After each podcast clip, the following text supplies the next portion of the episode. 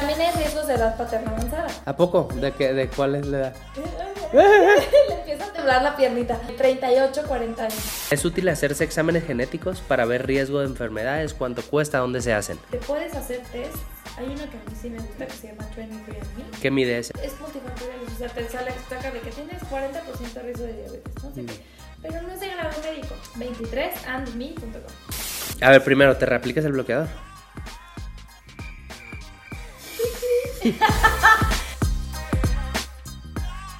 Este no es un podcast para todos. Es una mezcla de temas que a mí me interesan.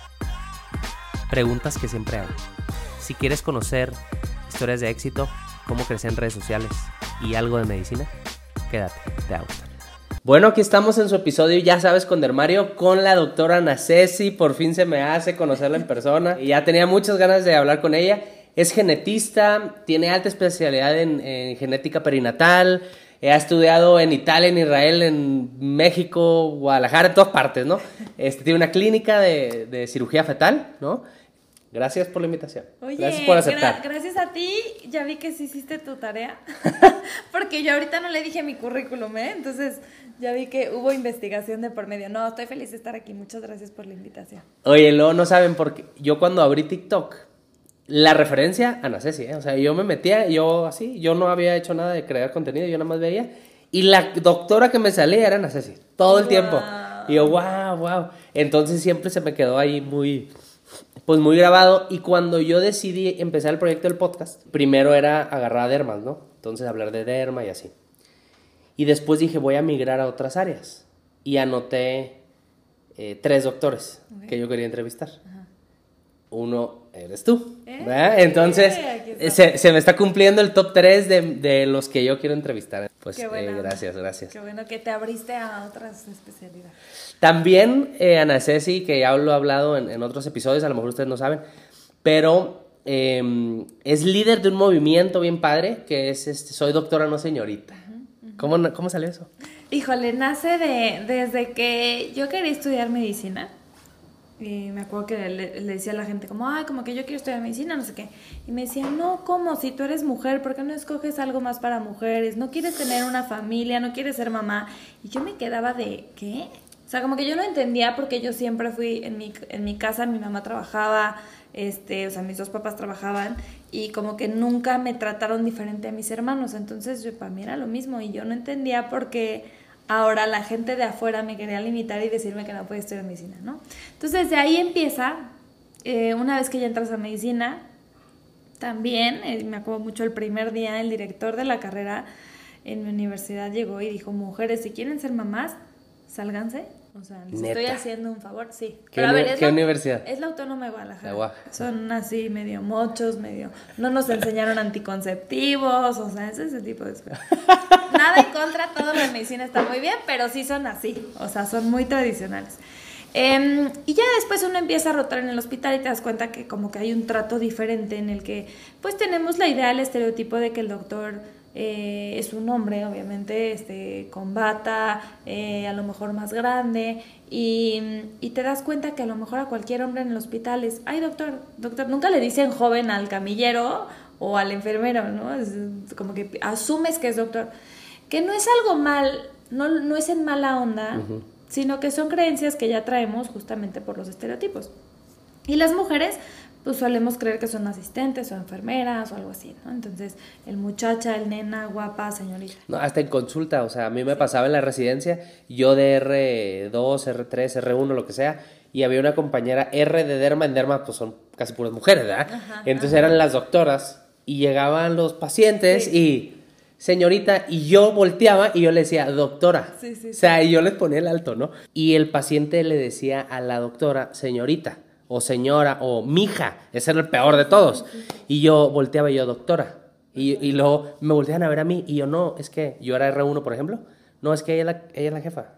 O sea, voltean a ver. Pero sí, eso pasa, o sea que tú eras, ponle R1, Sí. que es la jerarquía más bajita en medicina. Bueno, no es la más bajita, pero ya en, en la, en la residencia. En la residencia.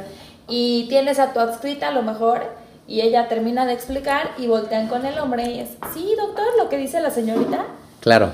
O sea, entonces, em, el movimiento va buscando visibilizar a las mujeres en la medicina una parte es esta con los pacientes, o sea, que como población nos demos cuenta este, que, bueno, que las mujeres están en la medicina, que hay que quitarnos esos estereotipos, que, que su opinión es igual de válida que la de cualquier doctor. Y la otra es mucho el acoso que se da también en el hospital, eh, en donde pues, las posiciones de mayor rango, directores de hospital, suelen ser hombres. Este, y pues ahí hay, hay un tema bien difícil que, que, también. Y que hemos normalizado bastante, pero ahí está la cosa, que yo creo que no hay que normalizar para que cuando pase algo en lo que te haga sentir incómoda puedas alzar la voz. Porque digo, a mí me pasó que aparte yo era interna y un R4. ¿De qué? R4. De cirugía. De que no, pues si no sales conmigo te dejo guardada. De broma en broma. Y pues yo también de broma en broma, pues dije, no, güey, yo no, yo no quiero que me dejen guardada, me traten mal, me no sé qué. dije, bueno, pues algo con él. No, y dejarte, y dejarte guardada es estar 36 horas más en el hospital sin salir ni bañarte. O no, y era abrirme la puerta a, un infierno. Claro, claro.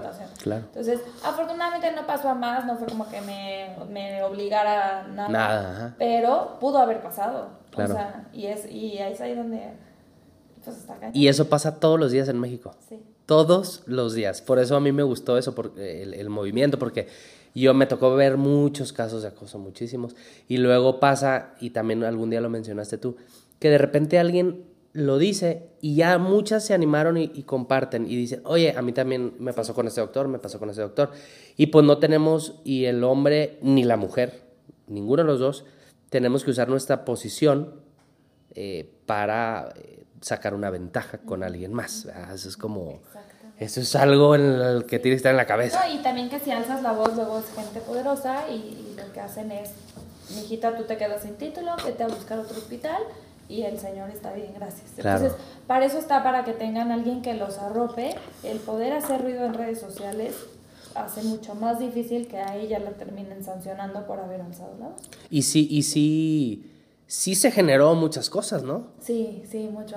Em, este 8 de marzo fui a la marcha y había como un contingente de doctoras y no sabes la cantidad de que traían su pancarta, de soy doctora, señorita. Empezaron a gritar ellas, o sea, yo iba así como de repente soy doctor. Tú ibas disfrazada así como. Y yo no manches, o sea, sí. ¿Qué, ¿qué, sentiste? ¿Qué sentiste ese momento? O sea, es, que yo no siento que sea mío, simplemente creo que le di una cara y una voz. Claro. Eh, creo que todas lo sabíamos, todas lo sentíamos, lo, lo queríamos decir, pero no te atrevías porque eras la loca. ¿Y tú tenía la plataforma para hacerlo. la plataforma, exactamente. Sí, porque yo desde la residencia me acuerdo que yo también decía, llegaban los pacientes, ay señorita, yo doctora.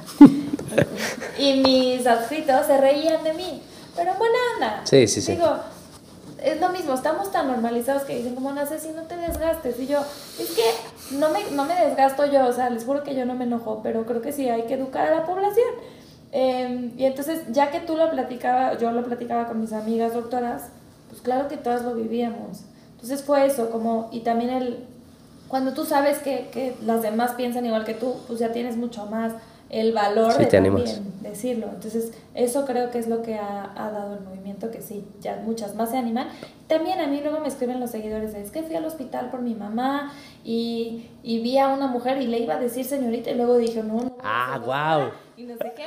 Y entonces, ajá, o sea, como que pues te hace estar pensando eh, de dónde vienes, si sí si no es. O sea, está padre. Creo que todos tenemos espacio para seguir aprendiendo.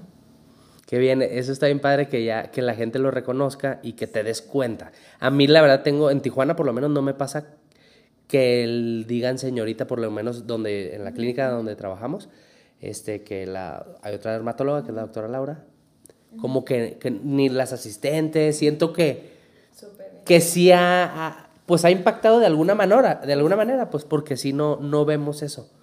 Entonces, pues está bien, a lo mejor es, es un one step. Muy bien.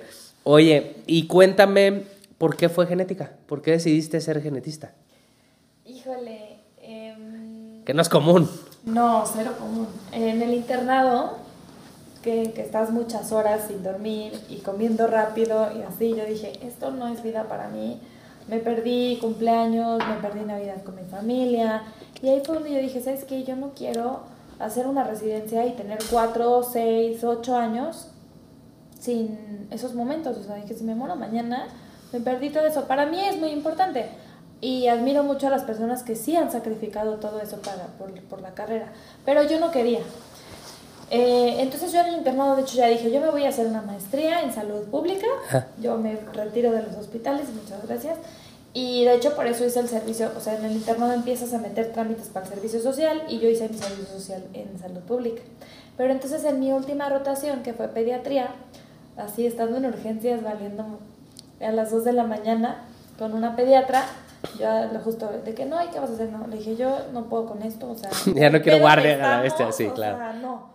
Este, y me dijo, yo intenté entrar a genética, era cuando ponían dos opciones y no quedé, y quedé en pediatría. Me dijo, no, no has visto genética, y yo, ah, caray, cuéntame más. Órale. Siempre me había gustado el, el saber lo molecular, embriología me había encantado, y yo no sabía que existía la especialidad en genética. Entonces ella me empieza a contar, no, pues ven malformaciones, ven síndromes, y yo dije, ay, qué padre, porque eh, suena súper pues, interesante que nunca te aburres y el estilo de vida va con lo que yo quiero, o sea, no hacen guardia. Entonces, porque de sí, tienes tus no me gusta nada. Pero tienes tus horarios. Sí, exacto. tú te pones tus horarios. Sí, sí, sí. Entonces ahí fue donde dije, bueno, pues voy a aplicar. ¿Y qué traes contra la derma? ¿Cómo que no, no, no me gusta. ¿Sabes qué? La derma, o sea, la cosmética, dije, qué aburrido. Ajá. O sea, como que. Sí, algo más, algo más. Dije, muy banal y muy aburrido, yo quiero sentir que hago otras cosas. Sí. Y, y la residencia puede ser muy asquerosa. En derma, claro. Disculpen ustedes, pero aparte los dermatólogos llegan y tocan todo. Sí. Ay, no, no, sí, no. No, eso, eso se ríen, se ríen las asistentes porque llega el paciente, pon mano.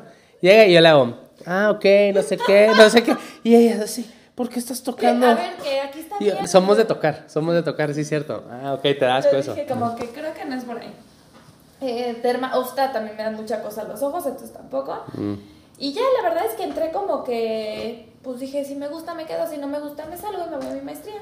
Y ya que entré me encantó, me enamoré y ahí quedé. Y, y, también como me gusta mucho llegar al porqué de las cosas, pues me fui a, a, lo prenatal, que también en prenatal lo bueno es que tenemos más opciones. O sea, ahí, ahí, yo estoy en ceros. Sí, es que eh, lo que pasa es que llegas a genética y estás acostumbrado a medicina que todo es diagnóstico tratamiento, diagnóstico tratamiento. Sí. Llegas a genética y es diagnóstico y... No hay tratamiento. Bueno, previenes complicaciones, acompañas a la familia, sí, sí, sí, pero no, yo me sentía así como, o sea, esto me está drenando horrible. Y en prenatal, pues puedes tomar decisiones. Entonces, eh, yo sí me siento como mucho más útil en prenatal, en donde un diagnóstico sí te cambia eh, el tener el bebé o no, que yo creo que todo mundo puede, puede decidir, este, o también la información de saber que tu bebito viene mal y saber, ah, yo tengo que nacer en un hospital de tercer nivel, yo tengo que tener un cardiólogo, sé que voy a necesitar esto, esto y esto, te preparas. Preparar, claro. Exacto, entonces, eh, sí, a mí por eso sí me gusta mucho la parte prenatal, mm. también hay mucho en prevención, que yo decía es que como no, no estamos preveniendo todo esto que pasa. Eh, así que por eso terminé en prenatal y es a lo que más me dedico. ¿Y qué, qué tipo de paciente es lo que más ves, o sea, en el día a día? Veo entre planeación de embarazo, y una vez que estás embarazada, se hacen tres ultrasonidos estructurales que son súper importantes, uno en cada trimestre. Si en esos encontramos alguna anomalía, ya vienen conmigo y ah, de, El gine te los manda. Exacto, ya decimos, bueno, pueden ser estos diagnósticos, vamos a hacerte ya sea amniocentesis, biopsia, este, DNA fetal, que es una prueba en sangre, y eh, pues ya vamos diagnosticando y vamos, vamos viendo qué. Y ahí, es. Y antes de, tener, o sea, eso que dices de planeación, eh, ¿cómo debería de ser una planeación de un embarazo? Porque nadie sabemos eso. Sí, sí, sí. Se estima que se pueden eh, prevenir 50% de las malformaciones. Wow. Eso es un chorro. Entonces, eh, es desde antecedentes familiares, que bajo la mayoría... O sea, ahí tiene que ir la pareja contigo. Pareja, sí. Ok, van la pareja, historia clínica los dos. Que la mayoría no vamos a tener antecedentes y pasa. Em, vemos ahí eh, en la mamá, por ejemplo, si ella tiene alguna enfermedad, por ejemplo, la diabetes me aumenta cuatro veces riesgo de, malformaciones cardíacas, diez veces de columna. O sea, algo tan sencillo como hacerte tus estudios generales y ver que no tengas diabetes, ya me redujo un chorro el riesgo. Oh. Eh, hipotiroidismo también, que esté tomando algún medicamento, por ejemplo, los anticonvulsivos, me disminuyen los niveles de ácido fólico, entonces hay que ajustar ahí algunos medicamentos. Eh, ver estilo de vida, o sea, si tienes algún factor de riesgo, no sé, trabajas en radiación o algo así, que tuve una mamá anestesióloga súper radiada, o sea, Ah. ese tipo de cosas. Y eh, lo que queremos hacer es también contrarrestar un poco la, la tasa de mutación. Todos siempre estamos mutando, pero ¿qué podemos hacer para bajar esa tasa? Un buen estilo de vida, o sea, eliminamos alcohol, eliminamos tabaco. este, ¿El café se puede? ¿El café? el café es excelente, Ah, bueno. si se puede. Em, y si se necesita, suplementamos. Pero. Generalmente sí suplementamos ácido fólico, vitamina D y omega 3. Esos tres eh, para embarazo. Esos tres para embarazo, en los dos. Ajá. Ah, los Em, dos, ok, también al hombre. Sí, el hombre también. E- Vemos Eso normalmente el hombre no se, no se le suplementa para embarazar a alguien, o sea. Y también hay riesgos de edad paterna avanzada. ¿A poco? ¿De, qué, ¿De cuál es la edad? Le empieza a temblar la piernita. Eh, 38, 40 años. Ah, ok, Se, va, se va. considera. Eh, sí, hay mayor riesgo de autismo, espectro autista, y acondroplasia, que son como los de talla baja, Ajá. y craneosinostosis, que se les cierra la cabecita antes. El riesgo es menor al 1%. Sí, sí, sí. Siempre. Pero el conocerlo y decir, ah, bueno, voy a cambiar mi estilo de vida. Aparte, ustedes, sus espermatozoides son nuevos cada 64 días. Entonces, si tú cambias tu estilo de vida. No importa las borracheras del pasado, ajá. Pueden importar si, si tuviste mutación en las células gonadales madre de tus espermatozoides y medio valiste. Pero estamos pensando que no. ¿Que no? Y entonces, eh, sí, puedes, Mm. puedes tener mejor chance. Entonces, son, son- y, y también el saber qué estudios te puedes hacer durante el embarazo para ya estar preparado. Eh, todo eso vemos en la consulta preconcepcional. Wow, qué padre. Ah, y claro, ver si eres eh, compatible con tu pareja. Hay unas pruebas. Eso, eso creo que hasta los piden cuando en el registro civil o no. No, está, sí, está la mala. ¿Sí o no? piden A ver, cuéntame. de transmisión sexual. Ah, la que a ti te gusta pedir. la que piden, sí, también. Eh, Es que no saben, pero Ana Ceci ha estado en todos los podcasts de México. No, es que yo hice un TikTok. Más bien, luego hago como preguntas de, de doctora corazón. Entonces decían como, ¿cómo le digo a mi pareja que se haga estudios? Y yo, no, claro, hay que, siempre hay que pedirle a tu, bueno, yo soy de la idea, como doctora y también como ser viviente, que, que hay que pedir a tu pareja, cada vez que tengas una nueva pareja sexual, pues que tengan sus estudios para saber que todo está bien y que no hay nada que preocuparse. Entonces hice un TikTok que, que decían, ¿cómo le digo a mi pareja yo? Hola, mi amor. Mira, yo no te quiero contagiar de nada, no sé qué, y así. Entonces sí, por eso hablamos de Oye, y no había comments muy chistosos en ese TikTok. Sí. Es que a mí me, me muero de risa TikTok, la gente es bien creativa cuando comenta. Sí. Neta, eso me muero de la risa. Pero bueno, hay otros test que sí son de compatibilidad. Todos somos... Entonces no es el del registro No, civil. No, el registro civil no te hace nada. Va, ok. Entonces Eh, vamos contigo y ya nos haces un, un test, ¿ok? Sí, exacto. Ahí sí vemos, todos somos portadores de enfermedades genéticas, pero todos tenemos nuestros genes en dos copias. Heredas uno de mamá y uno de papá. Y si tienes uno en uno no pasa nada porque el otro te hace la función. Te protege. Exacto, pero si mi pareja también tiene la mutación y los dos pasamos el de la mutación, ahí sí tengo un hijo con la enfermedad. Ok. Entonces, esos test, yo, o sea, se les tiene que ofrecer a cualquier pareja que se va a embarazar, cada quien decide. El riesgo de que seas portador de lo mismo que tu pareja, si no son primos, si no son de Monterrey, si no son garza, garza. Ajá, eh, es del 1%. También es bajo, pero yo sí creo que, a ver, esos test te cuesta 15 mil pesos por pareja. Un día de terapia intensiva de tu bebé te va a costar más. Sí. Entonces, o sea, 100% yo sí soy de la idea de que todos nos los hagamos. Siempre es decisión del- de la Claro. pareja, del paciente, que si yo me lo voy a hacer, por supuesto que sí. Oye, y mm, entonces 15 mil más o menos anda eso. Ajá. El, y eso de que si son primos, ¿qué? O sea, ¿sí hay un riesgo Sí, o no? Claro, sí. El riesgo en primos es el doble que población general. Pero de alguna enfermedad en particular o de lo que sea. Sí, de enfermedades autosómicos recesivas, que son justo en las que tengo que tener las dos mutaciones. O sea, si en mi familia hay una mutación Pero pon ejemplos. eh, fibrosis quística, Ok. atrofia muscular espinal, eh, errores innatos de metabolismo. No, pues son cosas súper serias. Sí, son cosas súper serias, discapacidad intelectual, sí. O sea, no, es cosa seria. Sí, sí, exactamente. Ok. Entonces, mm, sí, en los primos sí hay el doble de riesgo. Todos tenemos riesgo 2 a 3% de tener algo. Y en primos es Primos 6. de 6. Ajá. Ah, bueno, tampoco está Sí, tan... Pero si los estudiamos, pues eh, si son portadores de lo mismo es del 25%. Ok, Sí, sí, sí es alto. Órale. sí. sí. No, a ver, ¿quién te ve? Yo estoy sí aprendiendo, y yo sí estoy aprendiendo. de primos, ¿eh? Eso también me llega. No, yo tengo amigos que, que que luego se casó eh, mi amigo con su prima y tienen dos bebés y todo bien, ¿no? Y, y súper bien. Pero si yo lo agarraba, querría. O sea, No, y todos son probabilidades. sí, Casi claro. nadie va a tener 100% de riesgo. Entonces, Espero que no vea el episodio. Voy a decir bien ventaneado, Sí, ¿no? sí, sí, ya. Lo Ya, bueno- Y bien juzgado, aparte. No voy a decir tu nombre. Muy bien.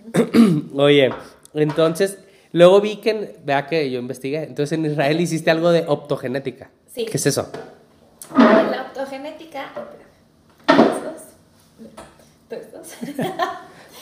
La optogenética es una tecnología que usan la luz para activar y desactivar genes. Ujú. Esto es realidad y esto se hace hoy en día. Neta. Sí, sí, sí. O sea, ¿y qué pueden activar o no? ¿Has escuchado de, tu de la epigenética? Que es el tema que quiero que me cuentes. Entonces, nuestra genética son todas las instrucciones para formarnos. Pero haz de cuenta que pues, tú tienes ahí instrucciones para de cuando te hiciste de embrión, Ujú. instrucciones para hacer tus manos. Y esas, esas instrucciones se tienen que traducir para darme una proteína. Pero entonces, ahorita no tienes prendidos los genes de manos porque ya tienes manos. Ujú. Esos ya se apagaron.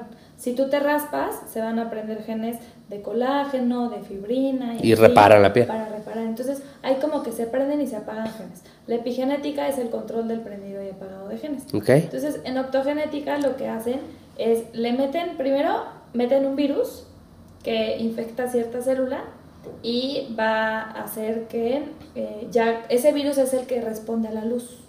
Está súper complejo, no sé si lo logré aquí.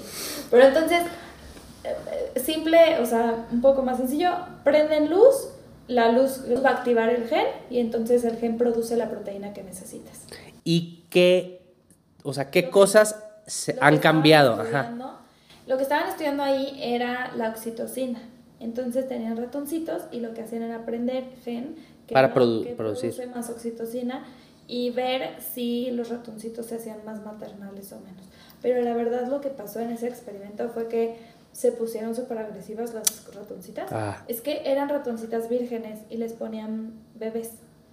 Y en teoría la oxitocina las tenía que hacer más maternales, pero resultó que se pusieron súper agresivas y los atacaban.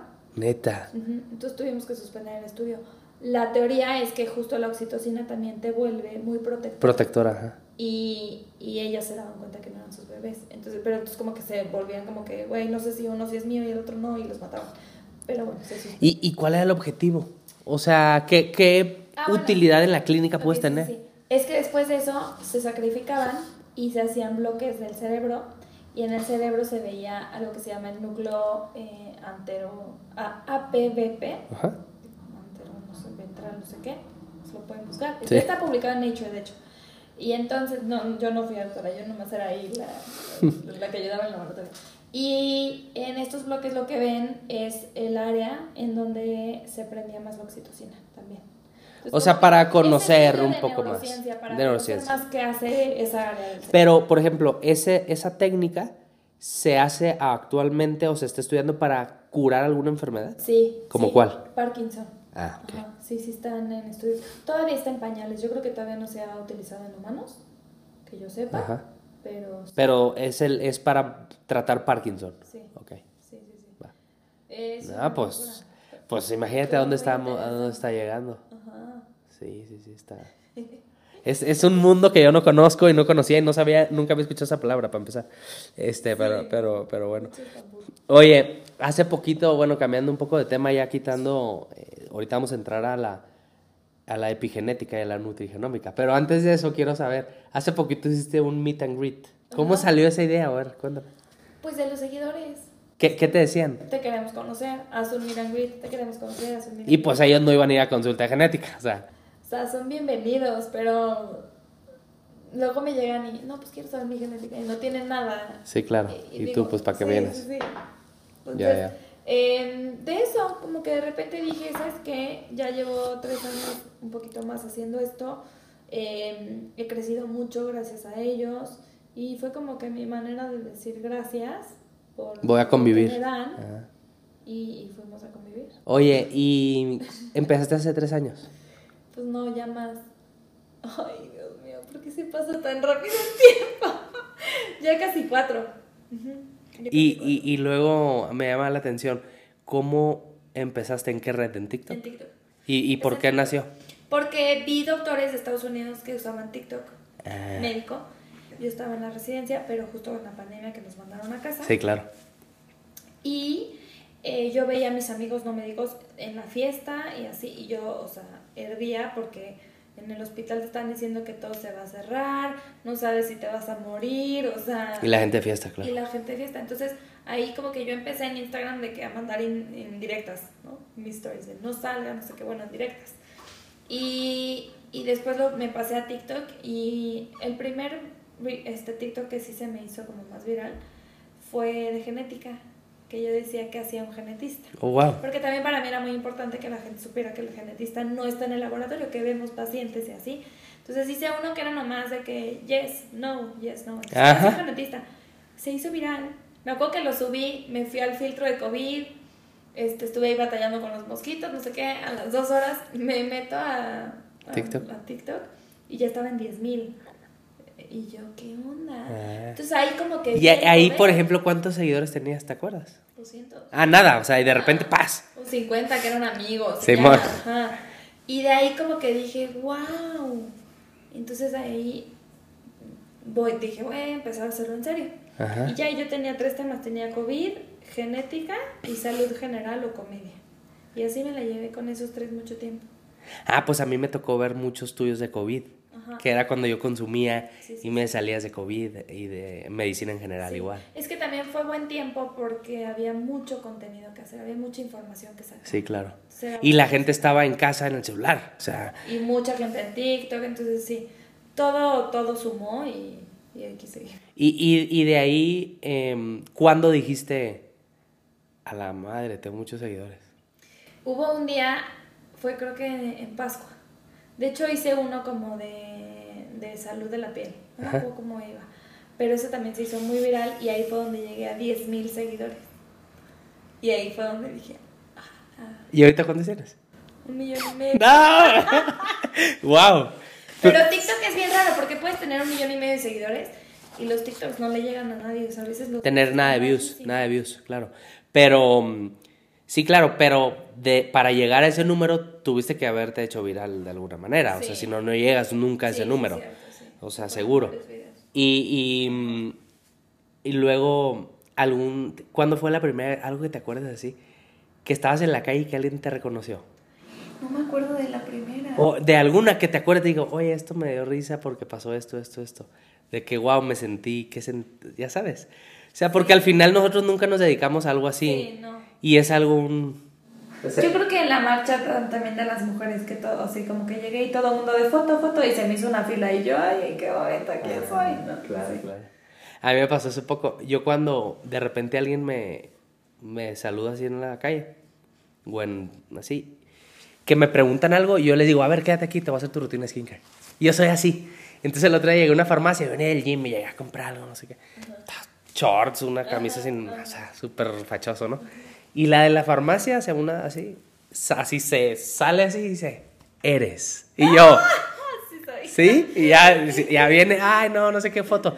Y yo, y le, digo, oye, pero ¿qué? ¿Te gusta el skin? Creo que me dice, sí.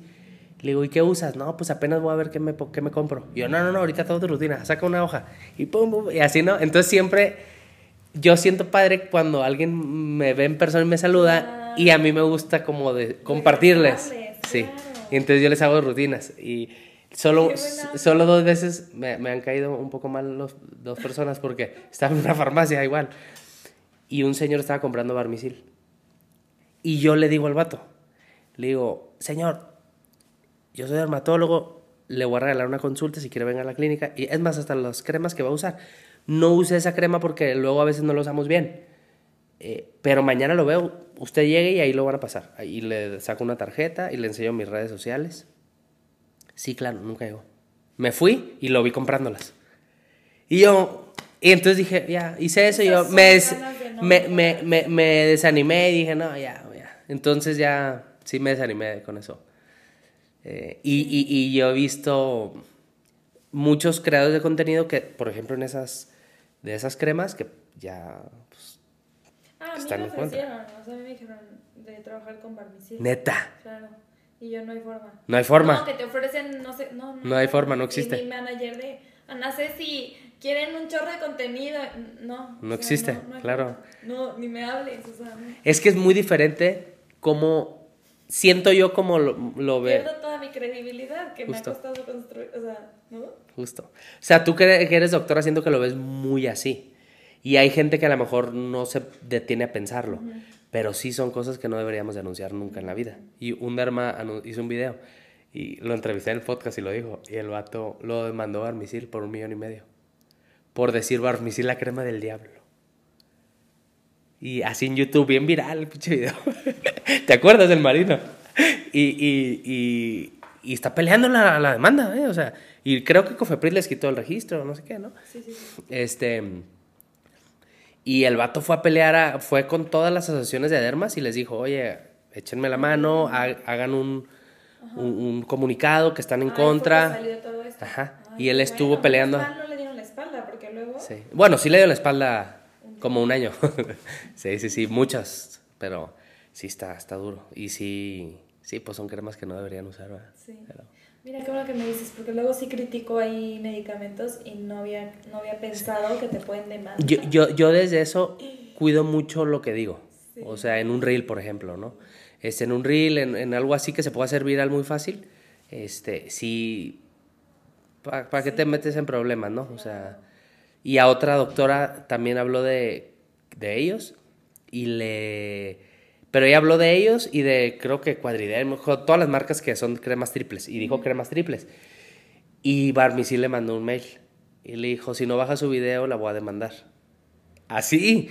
Y luego bajó el video de que ahora no quiero pedos, gracias. Bajó el video y le mandaron un una caja con un regalo eh, de que agra- agradecimiento o algo así. Y ella, "What?". Ah, ok, ya yo tenía miedo que fuera así, que una caja de regalo y luego lo Y gusanos, nada. así. No, no, no. Ay, para- ay, no. Así yo, wow. O sea, no, sí, sí, sí. Y al final, pues yo creo que sí es importante la libertad de expresión. O sea, todos podemos decir lo que sea. Es responsabilidad del oyente qué creo y qué no. Sí. O sea, igual por eso yo no, no hago dúos de cuando alguien anuncia algo que no está. Trato de no hacer un dúo de que no está mal, de que no y no sé qué, que muchos lo hacen, ¿verdad? Pero es lo que yo te decía, yo creo que si uno hace bien, o sea, a ver, si no tienes nada bueno que decir, pues mejor, eh, o sea, enfocarte a lo tuyo. Sí. En vez de ir a tirarle a alguien Exacto. porque lo hizo mal, haz tu propio contenido y di por qué está bien y ya, o sea, Sí. ¿no? Sí, sí, Bueno, sí. Yo soy más de eso. No, y esa para mí, yo comparto eso. Hay un libro que dice Still Like an Artist, bueno, se llama así, y dice, eh, Ah, sí, cuál. que dice, du, eh, no te quejes de lo mal que la gente, queja, más bien, quéjate de lo mal que la gente hace software haciendo software. O sea, no critiques, haz, Sí, haz lo tuyo, tuyo. básicamente, ¿no? Entonces sí, comparto igual y trato de no meterme en eso, porque mucha gente me manda videos. Reacciona a esto. Y yo, "Mm, mm". no, gracias. Oye, entonces, tres años ya en, en redes. ¿Tu red fuerte es TikTok? Ahorita es Instagram, ¿Insta? Ok. Y eh, tienes un podcast tengo un podcast. De X a Y. Ajá. ¿De dónde salió el nombre o qué? Eh, del... Híjole, me costó mucho trabajo el nombre. Pero está súper padrísimo. Quería poder meter lo que yo quisiera. Ajá. Entonces necesitaba un nombre que no fuera como la consulta o el diagnóstico o algo así, porque eh, la idea en un principio sí era meter cosas perso- más personales. Ah, ok. Ajá, entonces como que dije, es que quiero que abarque mucho. Y no sé por qué caímos en de X a Y. Fue con ayuda de mi agencia. Y agarraron el nombre. Hicimos muchos nombres, hicimos como que peloteo y me gustó de X a Y porque pues como... Y genética. genética, Ajá, sí. Pero también todo el mundo dice por X o Y. Ah, wow, no lo había visto así. Sí, sí, sí, es por, el- por el- Por X a Y. Ah. Y de ahí nació. Y, y en una primera etapa, tu idea ahorita es entrevistar a, a personal de salud. Ahorita estoy, sí, ajá, estoy entrevistando personal de salud como de diferentes temas que le interesa a la gente. Y luego también hago, bueno, justo ahorita hice un episodio de contestar preguntas a mis seguidores. Ah, cool. Sea, está como muy... La ventaja es viendo por dónde sí, por dónde no. ajá, experimentar. Experimento. Me llama muchísimo la atención hablar de la nutrigenómica que está súper de moda, o sea, todo el mundo está haciendo eso. Eh, ¿Qué tan cierto es? En, palabras fáciles, ¿qué es la nutrigenómica? Em, la nutrigenómica, o sea, igual que tenemos todas nuestras instrucciones, tenemos nuestras instrucciones para metabolizar absolutamente todo. Y eh, ahí hay pequeñas variantes que podemos tener que nos pueden ayudar a metabolizar más rápido o más lento ciertos alimentos, pero esto depende de muchísimos genes, o sea, no es como que haya un gen para el brócoli y un gen para la leche y así, sino que son muchísimos que todavía ni siquiera entendemos muy bien. Ah. Entonces, estos tests de nutrigenética se basan en a lo mejor 16 genes, 20 genes, de los más asociados, por ejemplo, a obesidad, a metabolismo de grasas, mm, metabolismo de carbohidratos o ejercicio o así. Pero el problema, pues es ese. Tenemos más de 25 mil genes. 25 mil genes y te vas y te enfocas en 16. Entonces, mm, es muy limitado primero. Segundo, los estudios que existen son hechos en población europea. Y sucede algo muy curioso en genética que ciertas variantes, o sea, tú en una posición tienes una A y otra persona tiene una C. Por ejemplo, en población mexicana tenemos variantes que, que nos dan predisposición a diabetes y a lo mejor en europea los protege de diabetes. Ujú. Porque no solamente depende de ese gen, sino que depende a lo mejor esa variante y todo Sí. lo que tienen alrededor. Entonces, la información que tenemos es de europeos. ¿Quién sabe si en el mexicano esa variante significa lo mismo que significa en el europeo? Entonces, ahorita lo que se está haciendo, pues yo les digo, a ver, si quieres hacerlo por curiosidad, porque pues, quieres tener como que una dieta individualizada, personalizada, tienes el dinero y no te importa, va. Ujú. Y yo también, y las ofrezco porque al cliente lo que pida. Pero que si son necesarias, eh, que si realmente me dan información de valor médica, mm, No. mm, no. Yo vi, Sí, están muy limitadas. escuché, pues, es que está súper de moda y escuché varios eh, podcasts de gente hablando de esto. Y me puse a- y busqué artículos y hubo un artículo que me llamó la atención que investigó y comparó. Ah. Hizo un grupo, un grupo con dieta personalizada y un grupo con dieta este, mediterránea. Ah. Y al final no hubo diferencia en nada. Que a ver, el efecto de la mente está cañón. Entonces, si tú te lo crees y te haces la prueba y tú dices, ah, no manches, yo sí, yo respondo a dieta baja en grasa y empiezas a hacerlo, a lo mejor por la misma creencia y el efecto placebo bajas más fácil o te adhieres más a la dieta. O sea, ahí sí creo que pueden haber cosas que pueden sumar. Ajá. Pero sí, científicamente todavía no tenemos suficiente, suficiente Para esa. Ajá. Y... Hay otra prueba que, que A ver, dime. bueno, igual me vas a preguntar la del pelo. No, a ver, dímela. bueno, hay una prueba que están vendiendo de pelo que es de epigenética. Ajá. Ah, sí, sí, sí. Escuché a algunas diciendo eso. Entonces, la epigenética es lo que te digo que se prenden y se apagan genes. Pero no va a ser lo mismo los genes que están prendidos en tu corazón que los genes que están prendidos en sangre o que están prendidos en tu boca o en tu herida o así. Ah. Entonces, ellos lo que proponen es que te sacan un pelo que con todo de raíz y ahí analizan toda tu epigenética. Es, es, es, no. O sea, eso no existe. No debería ser así. Debería ser. Eh, yo me fui directo a los proveedores porque dije, bueno, son interesantes, no sé qué, son muy buenos vendedores. Hay muy buena mercadotecnia que, que incluso yo también dije, bueno, para, para, para poder ofrecerlo a mis pacientes voy a investigar. Entonces hice las llamadas con la gente de España, con el director de tecnología, biotecnología, lo que sea. Y yo, bueno, es que quiero saber más de la metodología, o sea, qué es lo que analizan Ujú. y cómo lo hacen. Que en cualquier prueba genética te deben de poder decir, no, pues hacemos PCR, hacemos secuenciación de siguiente generación, hacemos... O sea, no es decirme el secreto. Sí, claro. Tienes que poder decir, bueno, resulta que utilizan una cosa que se llama bobina o turbina de Tesla. No sé si sabes lo que es. Bueno, lo buscas en internet y es, un, es una bola de cristal que saca rayos. Ajá. Así como las que se usaban en las películas. Sí, una película. Ok, que no te sirve para nada, no entiendo cómo... No hay forma, pues, eh, como que nomás te meten en eso y te dicen palabras que... O sea, están vendiendo humo. Otras personas no entienden, están vendiendo. Están vendiendo. Eso es. Están en Valencia, están en España. Yo no sé si en unos cinco años salga lo que. ¿Te acuerdas que había, bueno, lo no saben, pero había una prueba en Estados Unidos que según esto con una gotita de sangre y te analizaban todo. Ah, sí, sí. Y se hizo súper Y se hicieron millonarios. Startup increíble.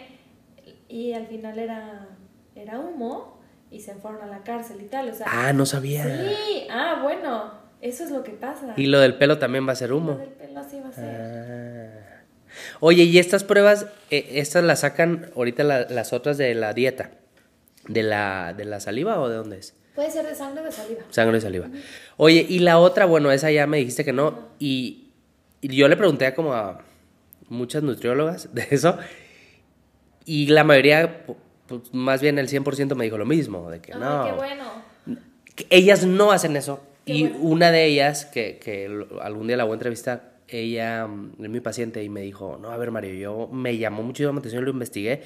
Y cuando vi la neta que la verdad no era muy sostenible, pues para qué, la neta no es tan útil, ¿verdad? El tema es el dinero, los intereses que hay de por medio. Exacto, sí, porque es una venta. Es una venta, le ganan muchísimo a todo este tipo de pruebas, las de epigenética también.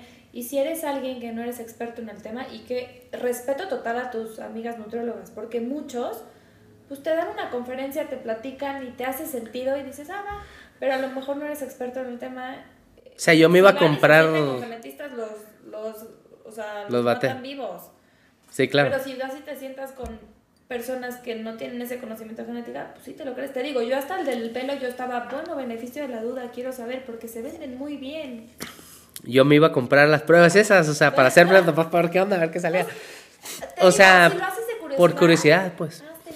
O sea, Pero pregunté para ver. Un poco de dinero. Sí, pero pregunté como, oye, ¿y si jalaría o qué? Y me dijo, no, no, no, ah, bueno, Pero ok. dime si se te quita la curiosidad. O sea, Sí, sí lo voy a hacer. entiendo, ¿sabes? Yo también es como, ay, si me la hago y veo. No. Lo- me llamó la atención que te pueden decir qué tipo de fibra muscular tienes. Eso, eso sí es real. Entonces, te, ah, no, pues por tu Eso tipo de sí. fibra, güey, tú vas a ser portero y no un mediocampista. Sí. ¿Sabes? O sea, o alterofilia. Pero o... te tengo una noticia ahí bien interesante. Que eh, hicieron un estudio en el que les decían a las personas, te hicimos un test de genética y salió que tienes fibra de corredor rápido. Y a ti tienes fibra de resistencia lenta de hacer pesas. Y entonces, pero era al azar. Las personas, de acuerdo a lo que les decían, mejoraban en ese rendimiento y empeoraban en el otro. O sea, si tú, si yo te digo, Mario, eres de fibra rápida y eres súper bueno para correr rápido, te hago una prueba antes de que te lo digo y después, y vas a correr más rápido. ¿Y qué crees? Tu genética era al revés. No. Tu genética era lenta, sí. O sea, independientemente del riesgo, de- del, del resultado genético, importa más lo que te dicen. y- Lo que crees. Wow. Wow. que eso también, a ver, creencias limitantes uno y dos, asesoramiento genético. O sea, cualquier prueba de esta que te hagas y que no tengas la información completa, te puede caer mal. O sea, que digas, no, pues entonces yo no puedo correr, no, pues ya no soy bueno para nada. En vez de que te expliquen, oye, a ver, este es un gen de miles Que están ahí involucrados. músculo. Sí. Entonces, y al final muchos deportistas no se los hacen. Ajá. Y, y son buenos porque por constancia y disciplina que llevan de toda. Sí, la ética de trabajo, que es lo que te va a hacer ser bueno en el deporte. O sea, al final, Sí, si no, no, te- sí, no vas a ser bueno. Este, oye, y del otro tema que es la eh, farmacogenética. Ah, ese es buenísimo. Ese, por ejemplo, o sea, imagínate que yo cuando lo vi dije, a ver, te puedo hacer un estudio para ver qué medicamento te va a servir, a qué dosis te sirve, esta dosis para ti no va a ser, tiene que ser menos, o esto te va a tumbar, o esto no te va a servir. Ese sí es, eh, ese sí es así súper bueno, súper, yo sí soy súper fan para la medicina personalizada en ciertas patologías, eh, en enfermedades mentales, porque son pacientes que le están pasando muy mal con depresión o este, esquizofrenia o cosas así y estás intentando, o sea, en psiquiatría siempre era, intentas un medicamento, tres meses no jaló, Cambia. intentas otro, tres meses no jaló, o sea, qué maravilla poder Ahí. hacer tu estudio y decir, ah, tú vas a responder a carbamazepina, vas a responder a este y mejor. Eh, ¿Y cuánto vale esa prueba, por ejemplo? También como 15 mil. 15,000, ok. Por ahí están todas. Pero qué tiempo te ahorras y qué... Sí, para Paz mental, literal. Este, crisis convulsivas también es muy útil. Para cardio también. Anticoagulantes, Ajá. exactamente. Sí, para anticoagulantes. Sí, me puse a ver la lista. Yo dije, wow, quiero. Yo leí eso y dije, wow, quiero hacer eso. quiero. O sea, no dije, no, pero dije, quiero hacer yo en la clínica, ¿sabes? Ah, ya, y dije, a ver qué hay de derma de eso. Claro. Pero no había ni una medicina, ¿no? Y dije, nah, No, pues. eso va a quedar hasta. Sí, no, no. Y ahorita el laboratorio con quien yo las mandaba lo dejó de hacer. Entonces también es ver con quién. Pero sí, sí, sí está padre eso que, o sea, antidepresivos, cómo respondes a estatinas, también hay No, estatinas. paciente le sirvió hasta para Steven Johnson. ¿Ves? Sí, te sirve a ti. Ajá. Oh, claro, sí, porque te puedes decir si eres alérgica a algún Riesgo producto. de- exacto, este paciente. Eso, por eso me lo quiero hacer, para ver riesgos de alergias a cualquier cosa. Y a lo mejor ahorita no estoy enfermo de, del corazón o, del, o de los triglicéridos o lo que sea. Pero te va a decir, oye, esta medicina a ti no te va a servir, güey. Sí. Ahí sí vale la pena la farmacogenética. Esa es no, la que... totalmente. Y yo creo que esa sí va creciendo. Pero esa tiene sentido porque el metabolismo de muchos fármacos sí depende de un gen. Ajá. Del gen del citocromo P450 y así. Entonces ahí sí Ahí tiene sí. mucho más sentido. Sí. Que el de la Pero alimentación. son enzimas, enzimas que son codificadas por un gen. Si hablas de músculo y de metabolismo, que son mundos, pues ahí sí dependen muchos genes, ¿sí me entiendes? Sí. Muy bien, pues ya me ahorra, bueno, Rupert, no me ahorro dinero porque sí me voy a hacer las pruebas como que, pero para la gente que lo pensaba y lo dudaba, Sí. pues puede ser algo que le sirve esto. curiosidad, si lo quieres dar de regalo, está padre. O sea, es eso, siempre y cuando sepas las limitaciones y que no es la realidad absoluta. Claro. Oye, y luego me preguntan siempre, si mi papá tuvo acné, Sí. yo voy a tener acné. Eh, ¿Qué dice, qué dice la genética ahí? 85%. Que sí. Sí. El acné sí tiene una base hereditaria muy importante. Eh, si bien sigue siendo una enfermedad multifactorial, pero sí, sí hay una base. O sea, como la diabetes. Sí, claro. que si tus papás tienen, tú tienes mayor riesgo. Acné, se supone que la parte genética es un 85%. Wow, muchísimo. Yo lo veo, o sea, no sabía ni siquiera, o sea, no, no tenía el porcentaje, pero, sí lo- lo, lo veo, lo veo, lo veo y lo asocio mucho a severidad de acné. Si la el papá o la mamá tuvo cicatrices de acné, se hereda. Es un acné súper fuerte y se va a heredar y el niño lo tienes que tratar temprano y tratarlo bien, no hacerlo perder el tiempo porque si no le van a quedar marcas. Ahí yo lo veo. Y entonces yo viene el, el- la familiar con, con el niño y veo al papá con, o la mamá con marcas. Y entonces ellos se preocupan mucho porque no quieren que su hijo esté así. Claro. Y ahí les digo, eso es bien importante porque que no lo dejen al, al- al niño solo. Y luego también vienen las otras. Es que yo me no me pellizco y veo mis marcas. Y es que el acné no es porque te pellizques. Si no todos los que se hacen faciales tuvieran cicatrices.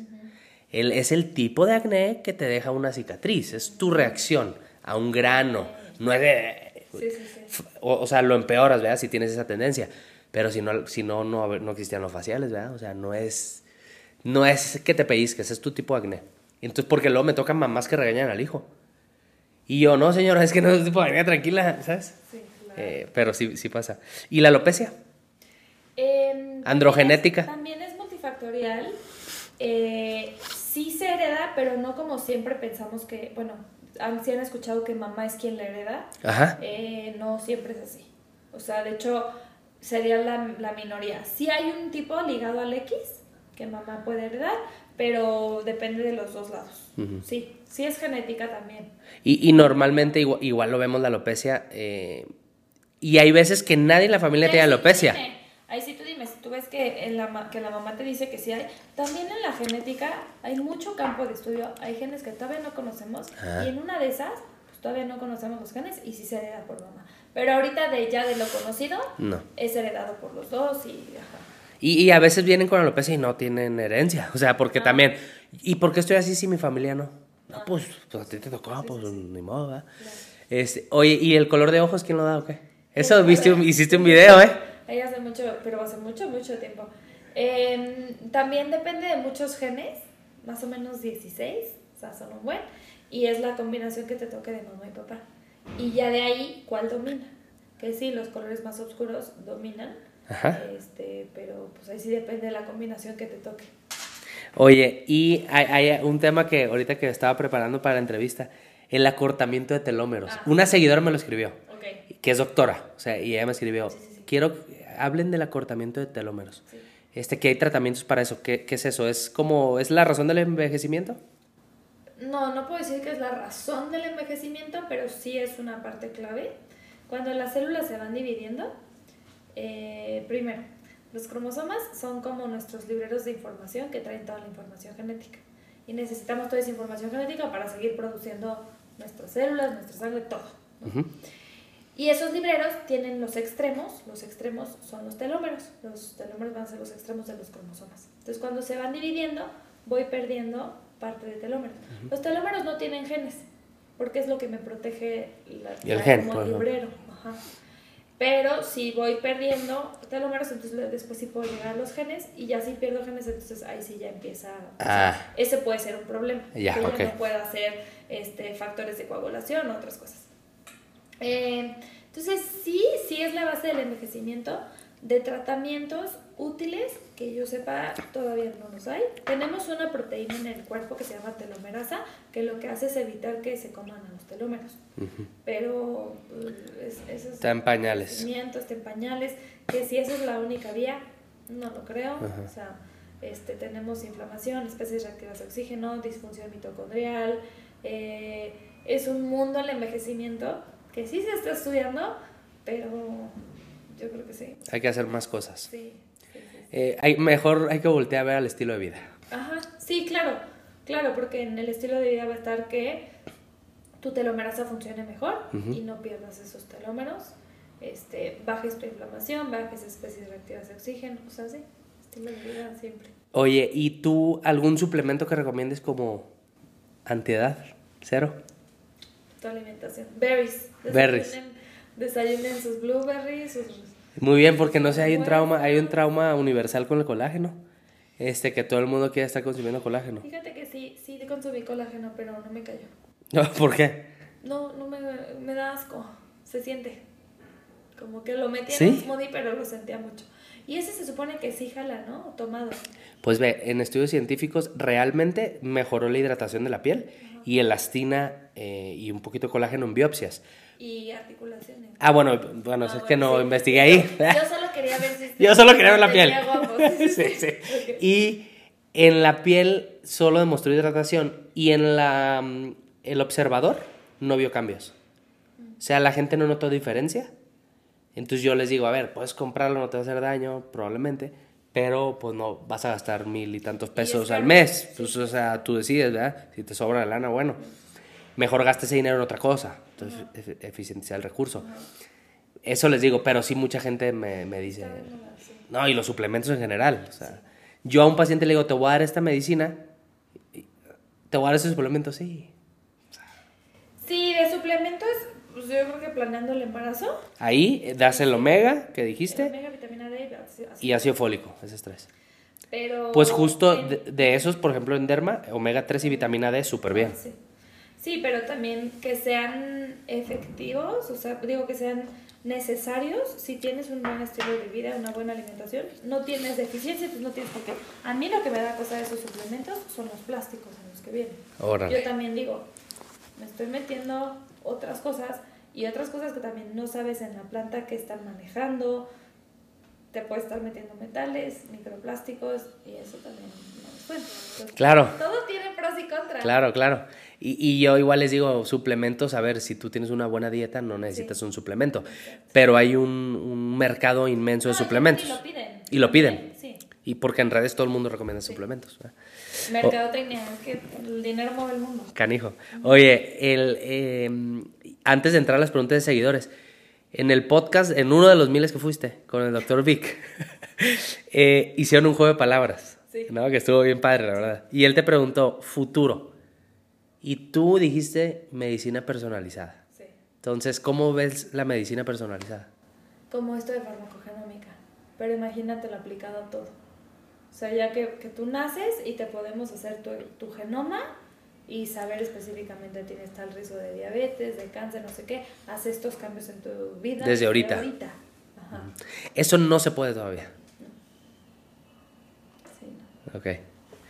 Oye, lástima, lástima. sí, sí, sí. Eh, vamos a ver preguntas de seguidores. Pregunta Richie. Eh, ansiedad, ludopatía, alcoholismo. ¿Se heredan? Se hereda una tendencia a las Sí hay adicciones. tendencia a las adicciones. Sí, sí, exactamente. Pero no es como que naces. No regla, va. Ajá. Pero una tendencia y si eres una persona que entras en riesgo por X o Y, pues sí puedes tener. Y si en la familia hay algo, pues hay que tener focos rojos, ¿no? Eh, estar alerta de cualquier si cosa. en tu familia personas con alcoholismo, mejor ni te metas con el alcohol. Chinga. es cierto.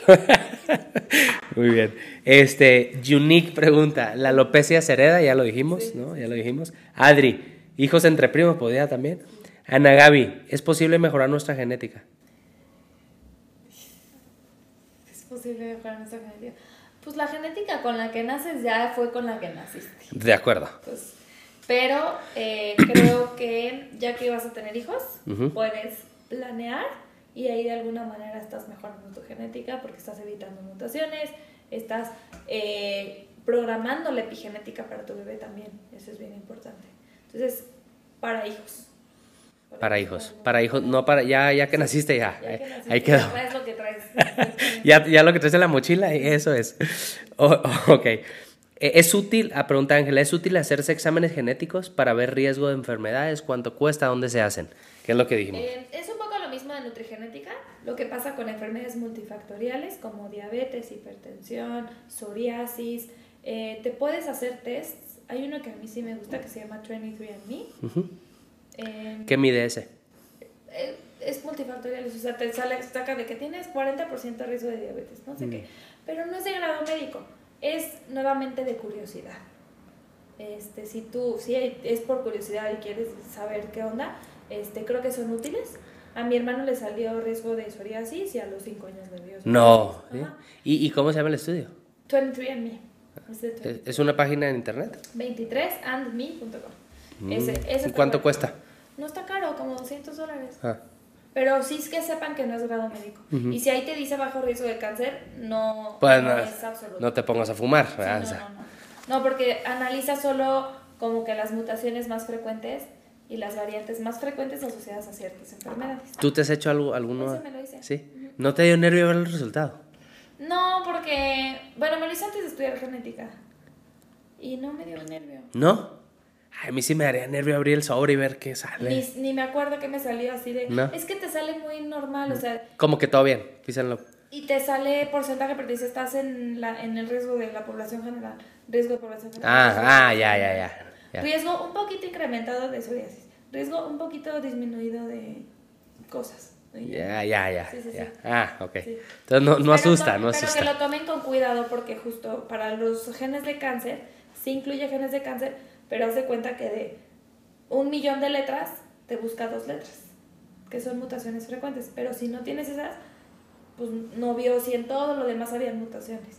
Entonces, si tú tienes antecedentes de cáncer y quieres ver eso específico, mejor ve con tu genetista para pedir una que sí sea de Uno- médico, uno bien. en donde lea absolutamente todo. Esos cuestan igual como 15 mil pesos. Ok, va. Muy bien. Bueno, vamos a entrar a las preguntas random. Ay, preguntas random. Sí, random. ¿Qué quieren saber? ¿Cuál es tu rutina de skincare? Ah, mi rutina de skincare. Ay. A ver si Primero, me ¿qué, qué, qué piel tienes? ¿Qué tipo de piel? Yo creo que. ¿Cómo que creo, hombre? A ver. Sí, ¿no?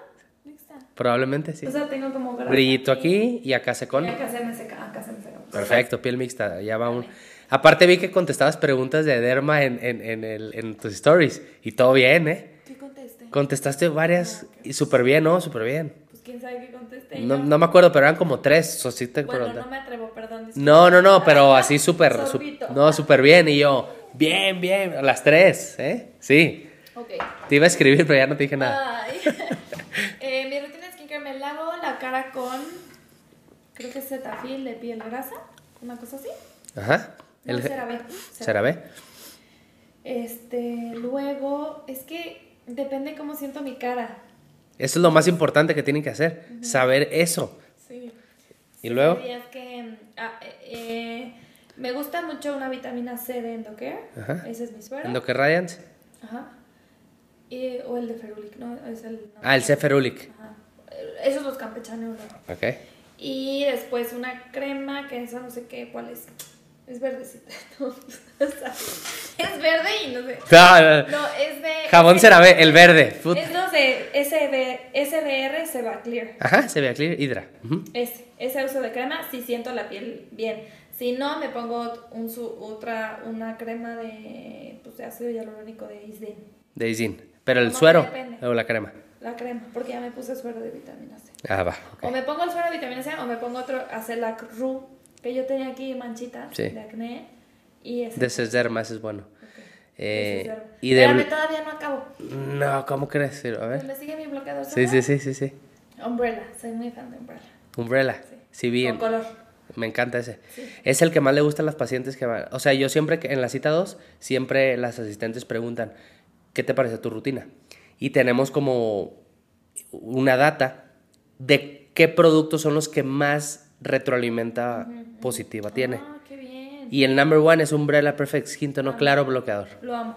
Y aparte me ahorro el, El maquillaje. el maquillaje. Ah, me faltó el de ojos. El de ojos ahorita, antes usaba uno con vitamina C también de Cesderma.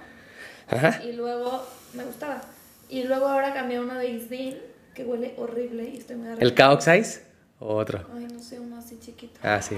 Que viene con una bolita. Sí, con una bolita. Huele horrible, no lo puedo poner. O sea, no sé qué voy a hacer con él. Ya saben si lo van a comprar. No, ya dijo. No, no, sí. Que huele feo. me llega el olor- Yo soy. De olores. Sí. Y me llega todo el día y yo no, ¿qué uso? ¿Cómo voy a Pero- a alguien y? Pero no te irrita los ojos. Pues llevo dos días. Ah, apenas. Y en la noche, en la noche. A ver, primero, ¿te reaplicas el bloqueador? Eh, Espero que pongas en el, una- el grillo, güey, ahí en el... Como una vez en, una vez en el día. ah, Como a las 2, dos, 3 de la tarde. Dos, Pero tres. No diario. Ok. La verdad es que sí soy mala eso. sí, sí, sí. Ese- yo creo que es lo que más falla. Sí. Es común, es común. Este, bueno, y... La noche me la lavo y también dependiendo cómo me la sienta, a veces nomás un suero de ácido hialurónico o este sí estaba con ay, un, un derivado de la vitamina Un retinol. sí, un retinol, pero no me acuerdo cuál. Y últimamente como estoy tomando isotretinoína ya no Ah, pues ya, no ocupa nada. se me pues, seca. ya. Ajá, sí, no se me seca de más. Ya. Entonces ya en la noche más bien aprovecho para, re- para hidratar. Hidratar. ¿Estoy bien, doctor? Si estás bien, solo La verdad es que he campechaneado, o sea, he tenido como rutinas, pero luego yo hago la mía propia. Tu mezcla, claro. Mi mezcla. Sí. No, está bien porque al final lo que yo les digo es, la rutina de noche es la importante. Claro, porque es la terapia, o sea, es la medicina, que te- como tu derivado de la vitamina A, Ok. que dices que us- si usas de repente. Ese es el importante de todo. Si a mí me das a elegir dos cosas, es el bloqueador y la rutina de noche, el- la terapia. ¿Y entonces qué me pongo en la noche ahora? Pues ve, por ejemplo, tú tienes el Acelac. El Acelac RU que lo usas de día, lo puedes usar de noche. Y ese producto tiene retinol bajito. Tiene, sí, tiene ácido, El suero. sí, tiene tranexámico, que es para manchas, acelaico para manchas y para textura. Fíjate, ya se me acabó y ya no iba a comprar más, pero... No, ese lo puedes usar diario en la noche. Ok. Y, y ya, y de ahí tu hidratante. O sea, pones ese y luego tu hidratante. Y ya estás. Salí con. Eh, y con tu, sí, y con tu ISO dos por semana, pues. Sí, eso, eso sí da lo. Eso se llama dosis antiedad, antienvejecimiento. Y hay estudios. Es off-label, pero sí hay estudios de eso. Y es para seborrea. Yo me la tomo para seborrea. Sí, justo. Este, muy bien. Entonces sí, tiene rutina. ¿Y qué procedimientos estéticos te has hecho? Ay, ¿qué les importa? Ah, ¿cómo, ¿Cómo va el café? No sé cómo va su café. No, este. Pues no. O sea, bueno, me hicieron como una tipo. No sé ni qué era, pero una cosa con. Radiance, no. Oh, te pusieron un bioestimulador de colágeno. Sí. Ajá. Y pero era otra cosa que me hicieron como chucu chucu, chucu chucu y dolía. Morpheus, ¿no? Pero no era tipo Morpheus, pero no era Morpheus. Endimed. No sé cómo. Sí, es otra marca. Es similar. ¿Quién sabe? No, no te acuerdas. Pero bueno, estéticos, Botox. Botox, me quiero. me- luego me quiero poner labios, pero no estoy segura. Labios. Me da mucho miedo las inyecciones. Odio las inyecciones. Ah. Entonces, ¿Y el Radies no te dolió? no, sí me duele. Sí. Sí, no, yo sufrí. Aparte me choca porque te dicen, no duele, no te preocupes. Y mocos. Pero a la mera hora, así yo con la lágrima de cocodrilo. Luego me dolió los días siguientes. ¿El Botox te duele? Eh, Sí. Sí. Ah, entonces sí eres sensible. Sí, Sí, sí, lloro. Oh, no, no, ¿cómo crees? No duele tanto. ¿Te ponen hielo o qué? ¿O no? no, hielo no. ¿Hacia la brava? Eh, te- la cremita. La anestesia. Pero no sirve. Ah, no sirve nada. Yo, yo, yo no uso anestesia y yo pongo hielo. Haz de cuenta, un asistente está con hielo, ¿En inyecto, hielo, inyecto, hielo, inyecto. Así es menos probable que un moretón, menos probable que quede granuloma por la crema anestésica que, puse, que ponen antes. Y un estudio comparó anestesia contra hielo y es un poco superior el hielo. Entonces, Me voy a llevar mi y no tarda, y, la próxima sí, y no tiene, y no tienes ahí al paciente media hora ahí con ahí, Sí, aparte. picándose Sí, los sí, ojos. sí. Entonces, Botox si te haces, poquito radies alguna vez y... Ah, sí, me eh, dieron como unas lipoenzimas quería menos cachete. Pero no me quiero hacer la bichata. claro. ¿Y te sirvió las enzimas? Pues según yo no sirvieron de nada. Dolían muchísimo. Justo eso yo digo en los videos. Y a mí no me sirvió, o sea, La, la verdad, o sea, yo... Los resultados que veo de enzimas es que no sirven. Y lo digo abiertamente en videos. Una vez subí un video que, dijo, que dije yo. eh, cinco cosas que no me haría por mi experiencia de ser derma. Uno, filler de nariz y enzimas empapada. Fillers porque hay riesgos que prefiero no correr. Y enzimas porque no sirven. Así. Y no, y luego me hablan, hubo un congreso de los distribuidores de enzimas y me mandan mensaje todos, eh, vienes aquí al evento y yo, ja, ja, ja. Seguramente. Este, no, pero realmente creo que no sirven. O sea, sí, sí, ahí sí sentí que perdí mi dinero. Claro. Entonces sí dije, sí, no. ¿Algún consejo que te hayan dado? ay, mm, el, el, el que platicábamos un poco hace ratito de, de si no tienes algo bueno que decir, pues no digas nada. Claro. Eh, y también me gusta mucho que si piensas algo bueno, piensas algo bonito de otra persona, dilo. Y así. Wow, muy bien. Me gusta eso y lo comparto 100%. ¿Algún libro o podcast que te haya dejado algo? Ahorita estoy traumada con un libro que se llama Siete reglas para el amor. Ajá. Es de un señor que se llama Jay Shetty, que también tiene podcast. Y pues son enseñanzas, él fue monje, entonces son muchas enseñanzas. ¿Él, él es un inglés? Ajá. Ah, ya lo he visto. Sí, como hindú. Sí, hindú, sí, sí, sí. Sí, lo he visto en, en, en Amanda quise decir hindú, En pero, pero lo he visto en Bueno, sí, TikTok. Este sí es inglés de ascendencia. Eh, pero lo he visto en Sí. TikTok. Ah, pues él- Está perrísimo. Está increíble. Entonces tiene este libro de, eh, pues de cómo construir el amor, que se trata de construir. Eh, como que sí, me, me gustó mucho. Entonces lo recomiendo muchísimo. Sean solteros con pareja, este, hayan terminado para todos, creo que está muy bien. Yo ya digo que me deberían dar comisión porque todas mis amigas lo compraron. Ah, ¿neta? Sí, sí, sí. Mi, mi psicóloga también lo compró porque llegué y yo, no, Alex, que ya tengo este libro y mira, y aprendí esto y esto, porque te hace reflexionar, es como terapia en un libro, entonces te hace reflexionar, tiene este hasta ejercicios y así, está padre. Qué cool. Eso me acordé ahorita que dijiste de la psicóloga, eh, de tu filtro que tienes también. Lo dijiste en el podcast, que, que, que, que tienes que, que, el, que con el que sales, que tenga un, algo de salud mental. ¿Te acuerdas que,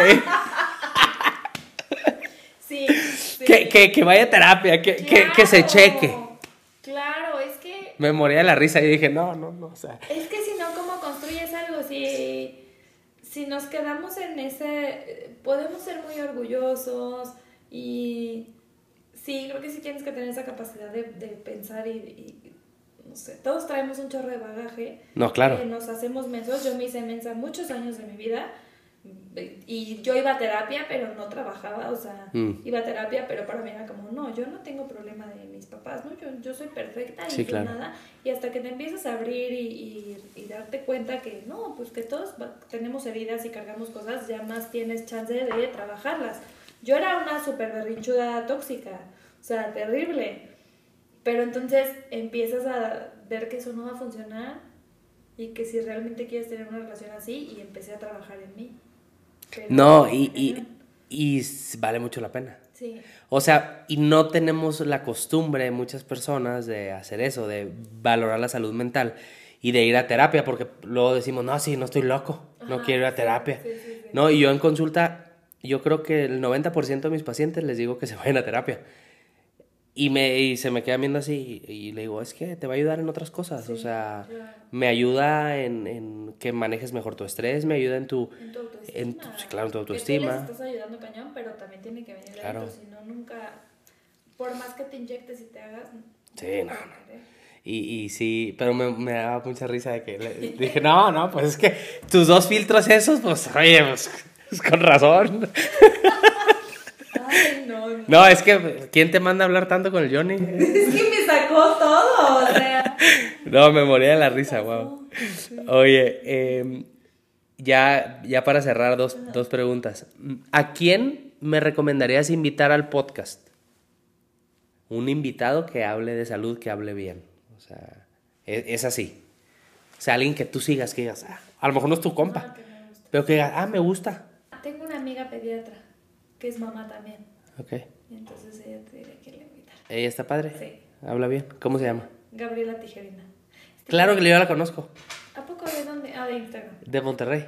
Sí, pero ¿por qué? Ella, es- eh, éramos compañeros de servicio social. No, no, no. ¿Gaby Tijerina? Sí, no, no, es Pues súper esa es súper homie, pregúntale, vas a ver.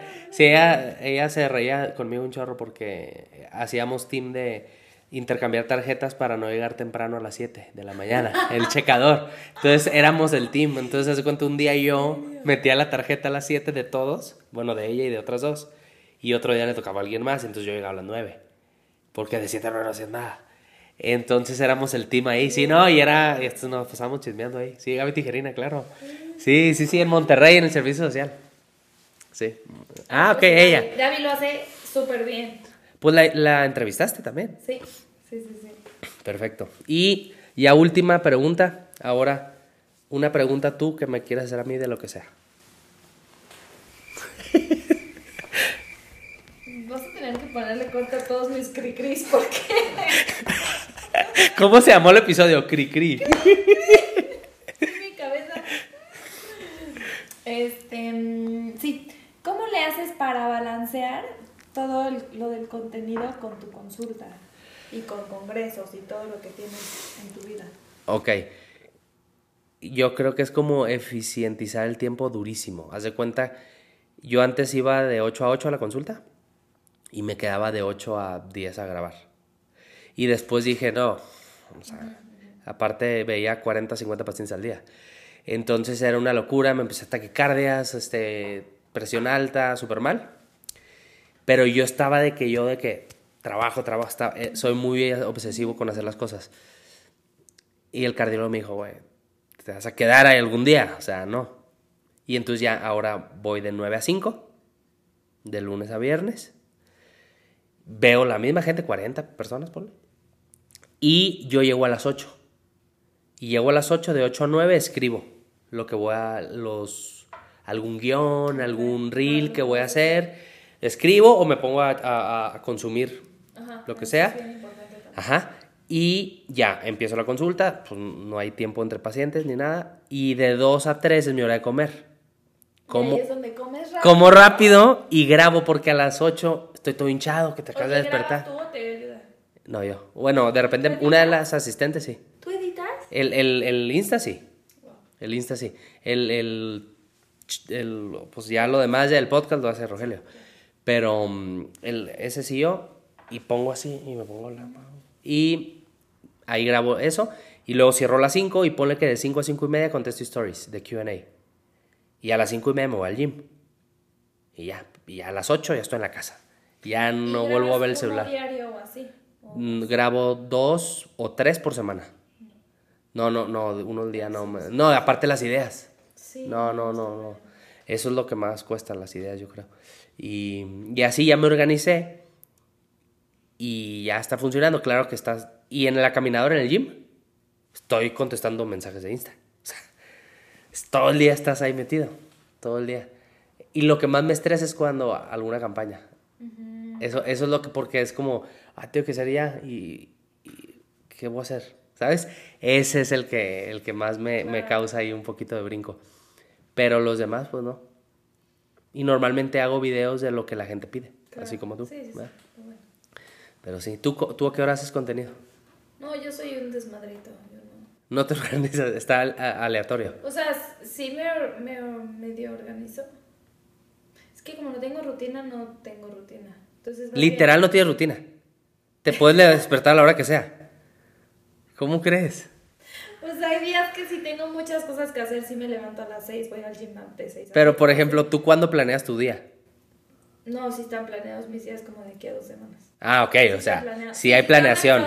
Pero no es rutinario. De que todos los días lo mismo. Ajá. Ajá, entonces hay semanas que no me da tiempo de hacer. No, pues aparte vas a un podcast cada día.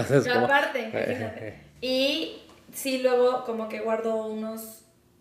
un día o dos en la semana de hacer. O salen campañas, entonces. Eso sí tengo así como que si voy a grabar una, uno de campaña, tengo que grabar uno para mí. ah, si grabas ese, grabas el tuyo. Tengo que grabar el mío, porque si no... Y vas a un lugar. No. Lo grabas donde sea, donde sea. En mi casa tu casa, este, o en la clínica. En la mm. clínica, por ejemplo, cuando voy, que voy como dos, tres días a la semana, llego temprano o entre pacientes y ya también ya traigo los guiones. Ah. Pero sí, la verdad es que no, o sea, en ratitos es que de repente hago guiones, y no se me ocurre nada, en una semana no hago nada. Y Ah, sí te toca que en una semana no subes nada. Ah, wow. Yo pensaba que no, no te cansabas. Siempre, entonces, cada rato yo, ah, no se cansa. No, se acaba la creatividad. Igual. ¿Verdad? O, igual tengo mi lista de ideas, pero hay un día que las veo y digo, ay, qué flojera, mmm, qué flojera, mmm, qué flojera. Y ninguna me nace. A mí me sirven los aviones. Me subo un avión y ahí escribo 10 reels. Ahí de que, güey, no tengo que hacer. O veo una película, me duermo, ah, me voy a escribir a la bestia. Ahí es donde yo... voy a copiar. Ahí es donde aprovecho. Los aviones edito. Ah, bueno. Yo edito en la caminadora, en la elíptica. esa, esa, esa es la buena. Oye, y de las campañas que haces, ¿hay alguna que, que, te haya dejado aprendizaje padre? Que has aprendí mucho en, en esta campaña por algo. Yo creo que en todas he aprendido un poco. Eh, en eh, tuve una campaña con Liverpool. Muy grande, ¿no? Muy grande que me costó, yo por dentro me sentía muy insuficiente. ¿Por qué? ¿Qué era? ¿Qué tenías que hacer? no, no tenía que hacer nada, pero me dio mucho síndrome de impostor, que yo llegué y yo decía, es que yo qué hago aquí, o sea, yo no tengo que estar aquí, no soy ah. nada, no sé qué, así. Al final sí éramos de chile, mole y pozole. o sea, la verdad es que había una surfista, una cocinera y de seguidores todo muy así, o sea, yo estaba muy en medio. Pero pues era algo que yo nunca había hecho como que así de... ¿Y grabaste cápsulas? Modelaje, ah, así. modelaje. Ajá. Entonces sí fue, fue muy retador. Eh, el maquillista me trató horrible. No, y luego que, que no te gustaba el outfit, ¿verdad? El outfit no me gustó. Yo te, traía micrófono. Ajá. ¿Qué pasó? a ver. Y traía micrófono y terminamos de grabar y se acerca el tipo al micrófono. Y yo soy de las que habla con los árboles. Entonces se, se acerca el tipo como a, moverme el pelo, no sé qué. Le dije, no manches, me, me cagó el vestido, o sea, está horrible, no sé qué, no me siento yo, no sé qué. Y él así como, así, no te preocupes, te ves muy bien. y en eso se acerca conmigo la directora y me dice, además, sí, sí, estás microfoneada, te escucharon todos los directivos del Liverpool. O sea, porque todos estaban en virtual viendo todo el, pues, la preparación. Y todo. Acabamos de terminar de grabar y me dijo, no te preocupes, ya lo corté, o sea, ya, ya, ya lo cortamos, ya no existe pero te escucharon. Este, ya, y en eso me llegan WhatsApps también de la chica de marketing de no sé si no digas nada, pero te están escuchando todos, no sé qué. Y yo, no manches, salí yo de que me van a correr, o sea, bye. Pero ya después yo conozco por amigos a, al mero mero de Liverpool y me dijo, no, a ver, tú ya habías dicho que no te gustaba el vestido. Porque desde que me lo probaron yo les dije, please, este no, no me siento yo.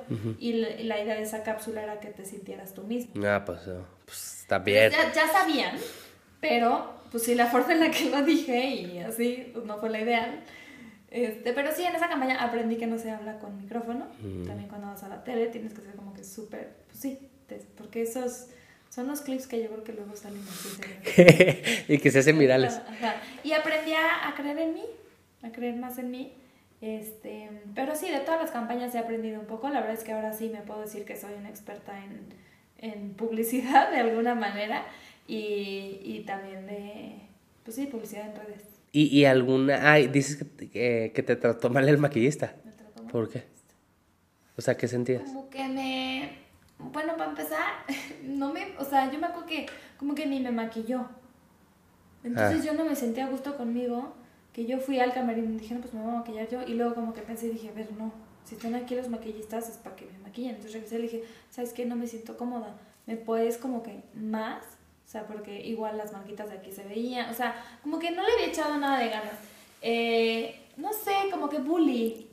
No, yo creo que no, no tengo algo en específico que me haya dicho, pero como Pero que no te sentiste. sentir menos. Mm. O sea, esa, esa gente, lo que te digo, esa gente que, no sé, mala, mala vibra, mala onda, que te ven que, te ven que llegas con miedo y te hacen como quieren. Ya, como que están acostumbrados a que lleguen así, de que empoderadas y a mí me la... Y yo no llegué así, entonces te hacen feo. Te que yo menos. creo que debería ser al revés, de que oye... Que te apoyen. bien, que te apoyen. Es el momentito que tienes antes de, de ser el talento, antes de ya tener que ponerte a chambear. y, y fuera de eso, te- o sea, yo con... Sí, los maquillistas siempre son súper lindos y este fue... El que no. Mm. Bueno, oye, pues eh, ya vieron a Ana Ceci, contó muchas cosas, eh, aprendí cosas de genética que no tenía ni la menor idea, o sea, estuvo muy bien.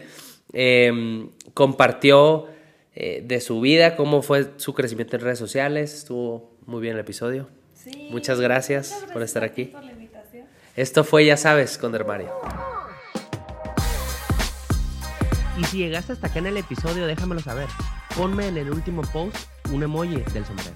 Y en la caja de preguntas de Dermario, si quieres que te conteste en Instagram, sí o sí, cuando sea la sección, antes de tu pregunta pon dos emojis, un balón de americano y un sombrero.